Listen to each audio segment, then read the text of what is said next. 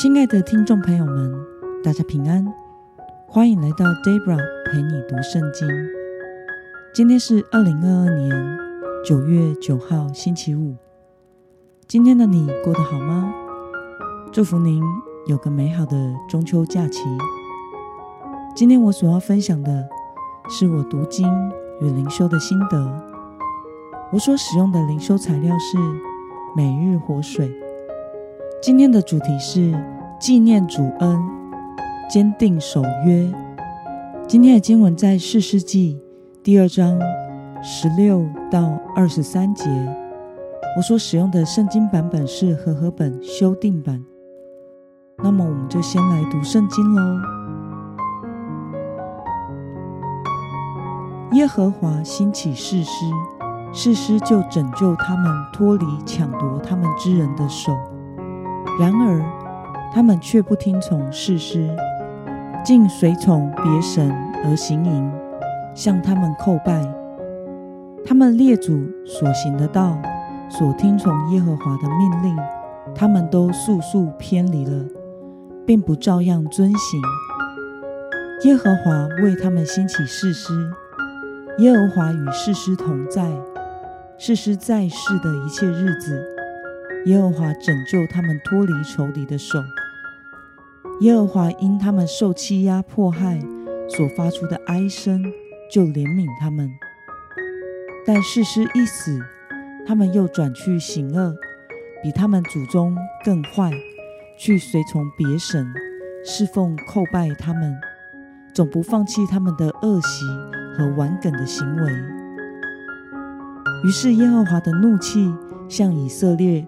发作说：“因为这国违背我吩咐他们列祖当守的约，不听从我的话。约书亚死的时候，所剩下的各国，我必不再从他们面前赶出任何一个，为要借此考验以色列是否肯谨守遵行耶和华的道，像他们列祖一样的谨守。耶和华留下那些国家。”不将他们速速赶出，也不把他们交在约书亚的手中。让我们来介绍今天的经文背景。士师是谁呢？士师是从以色列人进到迦南地之后，而君主制度成立之前，在政治和军事上的领袖，领导人民抵抗外族侵略的民族英雄。他们被认为是神所设立的拯救者。让我们来观察今天的经文内容：以色列人是如何应对神所兴起的事师呢？我们从今天的经文十七到十九节可以看到，当他们被仇敌欺压折磨的时候，就向神发哀声，神就怜悯他们。兴起士师拯救他们。然而，当士师死后，以色列人就变得比他们的祖先更败坏，向迦南地的众偶像神明下拜，持续的背叛神，总不放弃他们的恶习和顽梗的行为。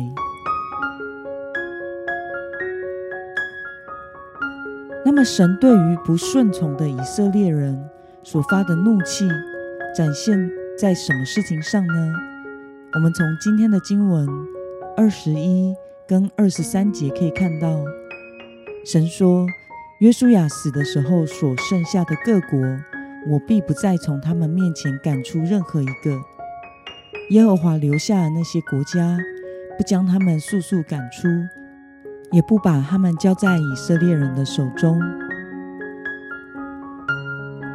让我们来思考与默想：以色列人为什么跟他们的列祖不同，不愿意顺从神呢？我想，这是因为上一代的以色列人没有遵行神的吩咐，将迦南人赶出去与他们混居，也没有教导他们的下一代，神是如何施展大能，带领他们出埃及以及征服迦南地的。以至于新一代的以色列人不认识耶和华，导致他们没有像他们前代的祖先一样敬畏神，遵守与神的约。最后，那些没有经历过出埃及与进迦南救恩历史的新一代的以色列人，随着时间的推移，渐渐的走向越来越堕落的道路。不但没有赶出迦南人，甚至被他们影响和同化，融入在迦南地的文化当中。那么，对于以色列人敬拜、侍奉别神，持续的走在违背与神之约的道路上，你有什么样的感想呢？照着历史的演进，我们知道这些没有被赶出的迦南人，最后成为给以色列人带来痛苦的主因。但这其实就是以色列人背逆神的结果。早在民数记三十三章五十五节时。神就吩咐以色列人说：“倘若你们不把那地的居民从你们面前赶出去，那留下来的居民就必成为你们眼中的刺，勒下的荆棘，也必在你们所住的地上扰乱你们。因此，以色列人越是背逆神，侍奉别神，持续的走在违背与神之约的道路上。”他们就会生活的越痛苦，但只要他们回转归向神，神就必施恩典拯救他们。可是，一旦不敬虔和背逆神的罪性已经养成，甚至变成了习惯，就很难再回复到他们祖先与上帝的关系之中了。以至于以色列人一直到亡国之后，失去了一切。才重新开始重视与神所立的约。我们可以看到，在耶稣时代的以色列人非常重视圣殿与律法，他们绝对不拜偶像，甚至是外族人为不洁的，绝对不会进外族人他们的家与他们同桌吃饭。但这些都是在亡国之后。得以回归故土之后，才建立的新生活；而在亡国之前的他们，始终是背逆神的。因此，身为基督徒的我们，活在世上的生活，也要警醒的活在主的里面，遵行神的旨意而过日子。敬虔是需要很多的时间操练所养成的属灵品格。而败坏却是很容易就发生的。只要我们喜爱上某一种罪，就会很快的渐渐远离敬拜神的生活。我们需要时常的求神保守我们，不落入试探，不贪爱私欲，才不至于失去神国子民的位分与生命样式。那么今天的经文。可以带给我们什么样的决心与应用呢？让我们试着想看看，在我们的生活中，是否有哪些部分是不愿意随从神的？可能是一种行为，可能是一种习惯。